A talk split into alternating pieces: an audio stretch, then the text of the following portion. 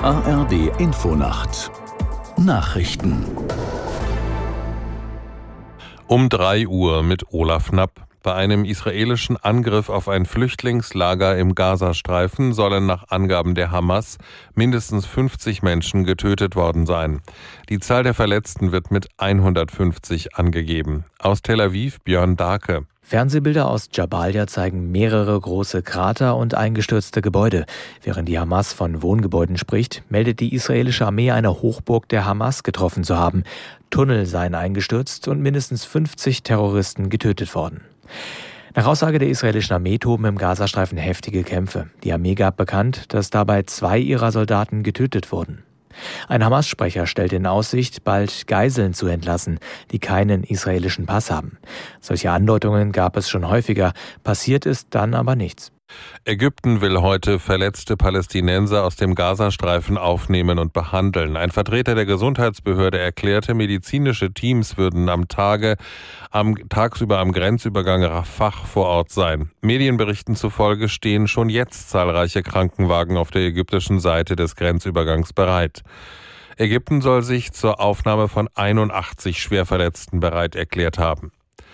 Bei Krawallen in Hamburg am Halloween-Abend hat die Polizei Wasserwerfer eingesetzt. Laut eines Sprechers versuchten die Einsatzkräfte so im Stadtteil Harburg eine Menschenmenge zurückzudrängen. Es seien Böller auf Polizisten geworfen worden. Den Angaben zufolge hat es Festnahmen gegeben. Bis zu 350 Menschen hätten sich in Harburg versammelt. Auch in Berlin war die Polizei mit einem größeren Aufgebot im Einsatz. Dort wurde vereinzelt Pyrotechnik auf Passanten und vorbeifahrende Fahrzeuge geworfen. In der zweiten Runde des DFB-Pokals sind vier Bundesligisten ausgeschieden. Neben Köln, Heidenheim und Union Berlin scheiterte überraschend auch RB Leipzig.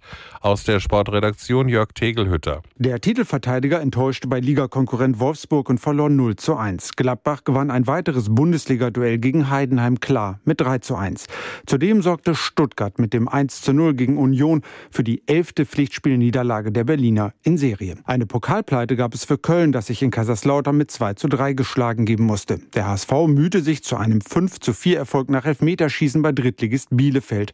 Zweitliga-Spitzenreiter St. Pauli schlug Schalke mit 2 zu 1 nach Verlängerung. Der zweite Düsseldorf gewann ebenfalls nach Verlängerung in Unterhaching mit 6 zu 3. Und Homburg steht nach einem 2 zu 1 gegen Kräuter Fürth als einziger Viertligist im Achtelfinale. Das waren die Nachrichten. Das Wetter in Deutschland. Am Tage in der Nordhälfte wechselnd bewölkt und gebietsweise fällt etwas Regen. Im Süden dagegen länger heiter und trocken. Höchstwerte 9 Grad im Thüringer Wald bis 17 Grad in der Rhein-Neckar-Region.